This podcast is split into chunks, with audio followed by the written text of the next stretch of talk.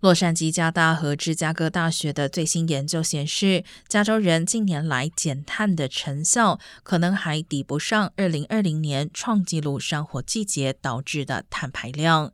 当时共有400万亩土地遭到焚烧，释放出约1.27亿吨二氧化碳，而过去18年间累积才减少约6500万吨。